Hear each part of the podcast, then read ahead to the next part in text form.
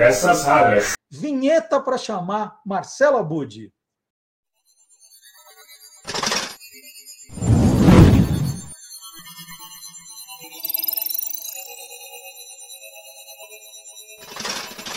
Hoje pode. Com Marcelo Abude. Bom dia, Marcelo Abude. Bom dia, boa tarde, boa noite, boa madrugada, bom tudo para quem estiver nos ouvindo a qualquer momento em qualquer lugar. É isso. Tem muita gente que está conhecendo o Marcelo Abude aqui, né, há pouco tempo.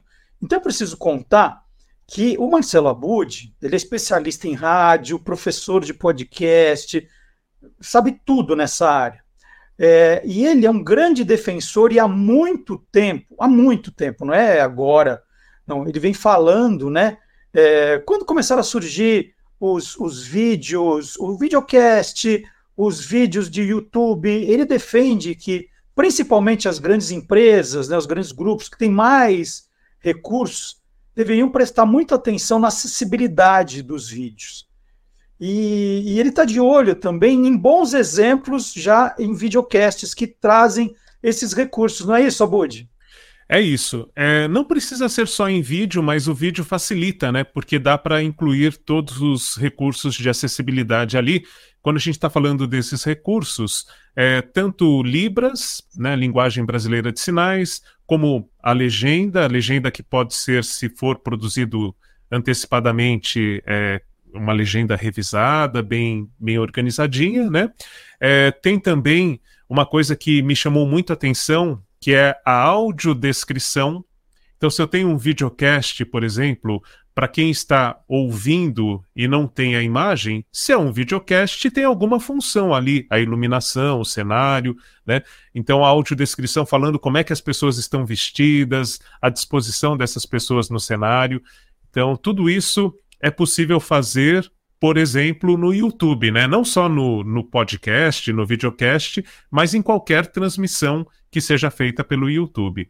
Então, quando tem recursos, como quando tem investimento, é possível tornar mais acessíveis esses conteúdos. A gente já falou de maus exemplos aqui também, de transcrições que são feitas de uma maneira automática, no caso do Spotify, de produtos com muito investimento, né? E que aquela transcrição ela compromete bastante para quem está acompanhando. Mas hoje eu estou muito feliz de trazer um exemplo que realmente traz tudo isso que a gente está comentando há algum tempo já na prática e com qualidade. É isso que, que eu quero compartilhar aqui com, com você e com quem nos acompanha. Antes de você entrar nesse bom exemplo, é bacana a gente trazer o que está sendo feito de melhor. É, é bom explicar tem muita gente que talvez já tenha até visto isso é, em alguns videocasts que o apresentador começa dizendo: Ah, eu sou Marcelo Duarte, é, a tela está dividida em duas, eu estou ocupando o lado esquerdo da tela, eu sou um homem branco, é, cabelos curtos, levemente grisalhos, estou com uma camiseta preta, uso óculos. É, ao meu lado está o Marcelo Abud, que é bem mais alto do que eu, é, não tem cabelo, totalmente careca, é, tá usando uma camiseta, tá do lado direito, tá usando a camiseta cinza. Nós estamos, eu estou na frente de um cenário que é uma estante de livros e o Marcelo Abud na frente de um cenário com o logo da, da sua coluna, né? É, é mais ou menos isso. É, isso, isso é a audiodescrição. Essa é a audiodescrição porque depois a gente começa a conversar e aí a pessoa que tem deficiência visual, por exemplo, vai acompanhar o nosso, a nossa conversa no, no podcast convencional. Isso é audiodescrição, que a gente encontra hoje também em museus, né? Muito comum em alguns momentos do museu. Você coloca, o deficiente visual coloca o fone, fala, essa sala aqui tem tais e tais coisas, na frente tem uma peça, uma, um quadro assim, uma escultura desse jeito. Né? Hoje está cada vez mais normal em exposições, em museus, audiodescrição também. É, uma coisa que me chamou bastante atenção sobre audiodescrição recentemente foi a Copa do Mundo. Então, nessa Copa do Mundo, nós tivemos canal com audiodescrição, né? E, por exemplo, o gol do Richarlison. Imagina para quem é deficiente visual, né? A audiodescrição foi fundamental ali falando do movimento, tudo tal. Vini rola para grande área, Richarlison com um toque, ajeita a bola e faz outro gol de voleio. O jogador brasileiro comemora de joelhos. Ele corre e comemora com o resto da equipe. No banco de reservas, festa. Na arquibancada, um homem levanta um tambor. A equipe do Brasil toda se posiciona onde está a torcida do Brasil. O time se abraça. Todos estão em volta de Richardson. Um homem de cabelos grisalhos comemora. Um outro segura a taça da Copa do Mundo. Os jogadores brasileiros pulam em círculo em volta de Richardson. Começam a bater nas costas do jogador brasileiro. O jogador sérvio apoia os braços no joelho. De novo o lance de Vini. Vini lança, Richarlison ajeita com o pé e chuta com o outro. Vini cruza a bola. Nem alta e nem baixa. Richarlison dá uma meia bicicleta. Ele chuta meio de lado, ainda no ar. A bola passa nas costas do jogador sérvio. O goleiro nem toca na bola. Eu até cheguei a gravar essa audiodescrição, fiz ali um vídeo para colocar nas redes sociais para dar esse exemplo, é, mas só para realmente explicar a importância, né? Imaginar que, que a audiodescrição ela acrescenta bastante. E no caso é, hoje, com, com os recursos que nós temos, por exemplo, numa partida de futebol no YouTube mesmo, tem pelo menos três canais de áudio. Então, um você pode ouvir só o som do estádio. No outro, uhum. você ouve a narração que está rolando ali, oficial daquela transmissão. Você pode ter uma outra narração em outro canal. E a audiodescrição num canal X. Então, é, a audiodescrição já tem sido bastante usual, né? Como a gente está ressaltando aqui, para quem tem condição de investir nisso, uma empresa né, que, que esteja preocupada e, e possa investir nesses recursos, mas é, é, bem interessante. E no caso do videocast, acrescenta, né? É, na abertura ali você explica como você fez aqui agora, né, que alguns apresentadores inclusive fazem, mas é, você pode ter isso num canal separado. Então, para quem está assistindo e está é, com a imagem, não precisa dessa audiodescrição. E num canal separado, você tem a mesma transmissão com o acréscimo da audiodescrição. Então vamos falar do, do bom exemplo, né? Que, que, quem você selecionou que faz isso muito bem. Exatamente. Então eu fiquei muito feliz é, quando eu acessei um videocast do Teatro Bradesco. O Teatro Bradesco ele tem algumas temporadas já, né, desse videocast. Ele, é, na verdade, normalmente são entrevistadas pessoas que estão se apresentando no Teatro Bradesco. Né? Então é um pode, por exemplo, Roupa Nova fechou lá no Teatro Bradesco tem um episódio entre, com a entrevista do Roupa Nova é, e tem todos os recursos que a gente tem falado aqui. Então tem legenda, tem transcrição, tem a audiodescrição e tem Libras. É completo, é o combo completo. É, eles pensaram em tudo mesmo. Bate-papo, entretenimento, música e histórias. Teatro, Bradesco, videocast. Apresentadores convidados estão em um estúdio Olá, internet! Sejam muito bem-vindos a mais um videocast do Teatro Bradesco Acústico. Eu sou a Foquinha. Foquinha é uma mulher de pele clara e cabelos lisos. Ela usa uma camisa jeans. Que fazem parte desse projeto tão especial e tão importante para nossa cultura. E hoje eu recebo um dos grupos mais icônicos desse país, que tem um legado imensurável. Roupa Nova! Olá, Os seis integrantes da banda estão sentados, três de cada lado de uma mesa. Foquinha está na ponta da mesa, mas ao fundo. Vocês completaram recentemente aí 40 anos de carreira.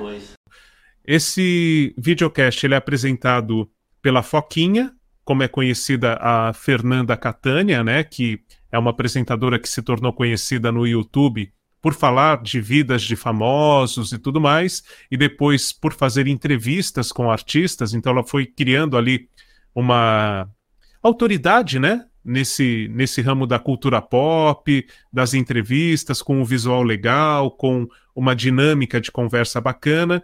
E, e aí ela também tem um podcast que é o Donos da Razão, junto com o André Brant, que é, parceiro dela lá, eles discutem a relação nesse podcast a partir de fatos e acontecimentos da cultura pop, mas no videocast do Teatro Bradesco, é, ela tem esse papel de apresentadora e tem um visual muito peculiar, muito bacana, e para quem está só ouvindo, tem ali o acréscimo desses recursos todos, então, que são bem, bem interessantes.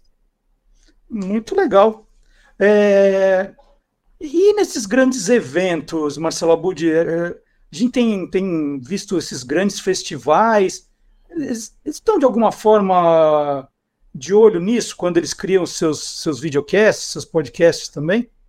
Então, eu achei interessante. Bom, primeiro assim, eu queria fazer aqui uma, uma retomada de um momento que foi muito marcante para o Peças Raras. Foi uma grande virada que aconteceu em 2012.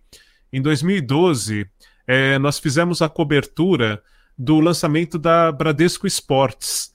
Isso no Leopoldo, em São Paulo, tudo tal.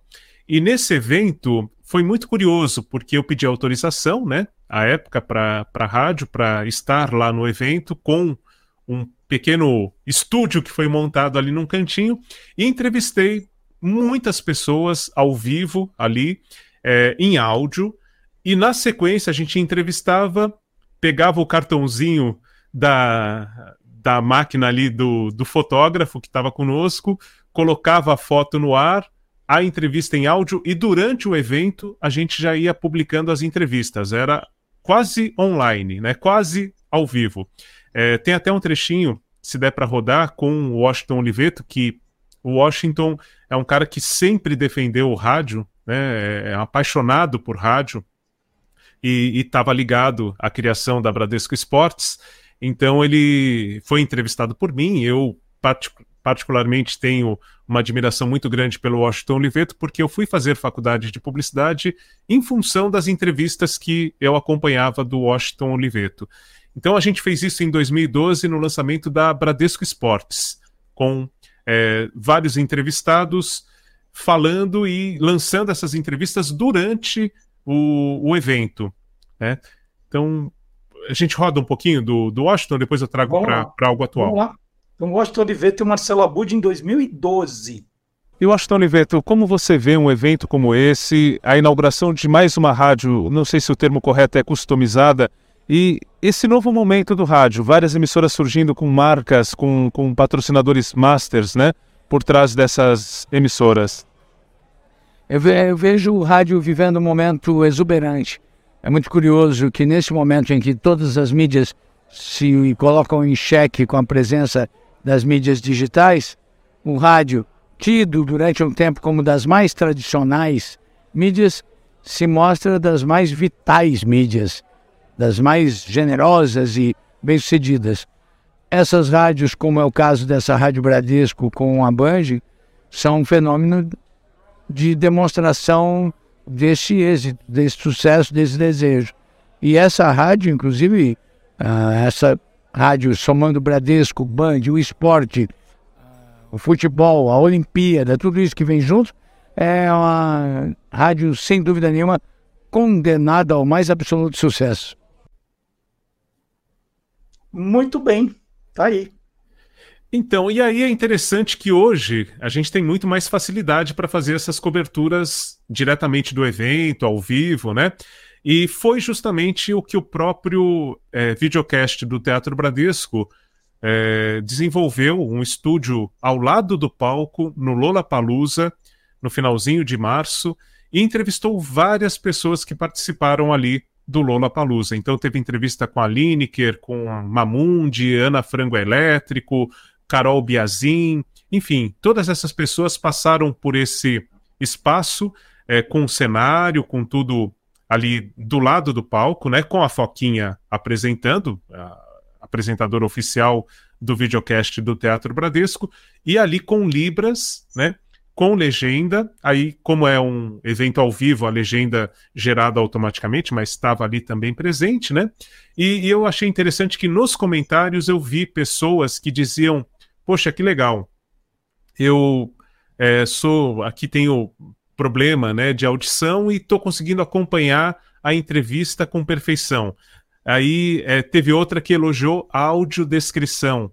Então, é, isso nos comentários ali no chat durante a transmissão ao vivo, e o podcast foi feito ao vivo no Lollapalooza. Então, é, realmente mostra que tem público ali atento a isso, e você ganha uma audiência é, não só numérica, né, mas mais do que isso, é, um compromisso dessas pessoas que vão repassar para outras que podem acompanhar esse conteúdo sem nenhum limite por ter acessibilidade. É uma experiência bem bacana que foi feita no Lola Palusa pelo videocast do Teatro Bradesco.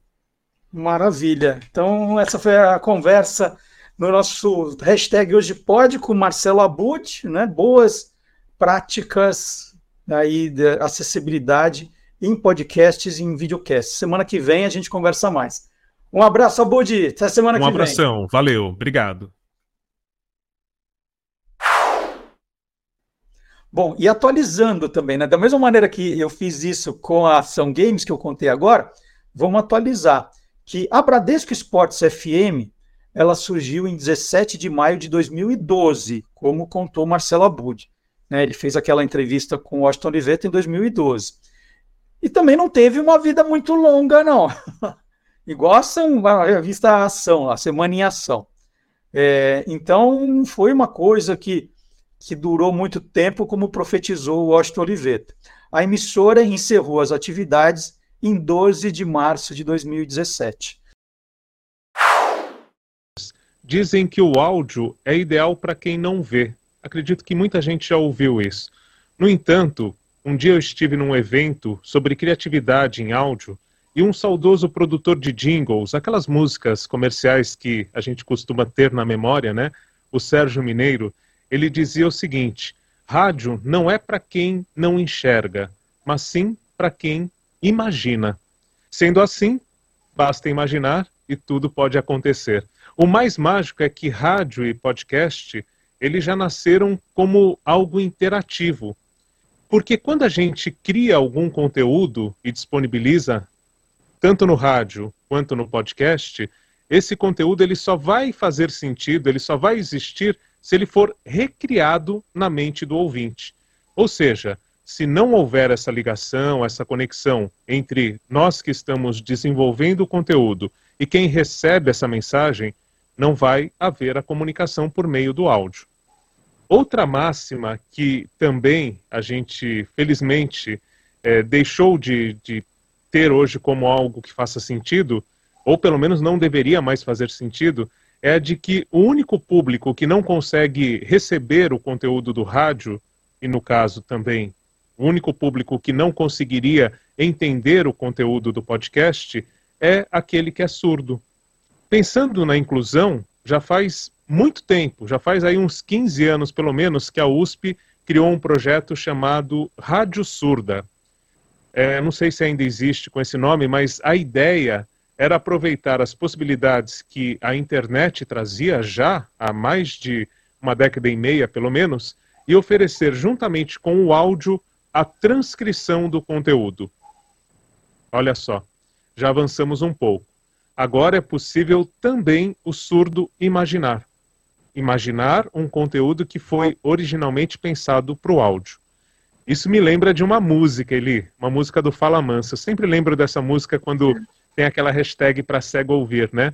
Que diz mais ou menos assim: para surdo ouvir, para cego ver, Fala Mansa faz milagre acontecer. E a internet pode fazer essa inclusão acontecer. Depende da gente, né? Exatamente, exatamente, ótimo.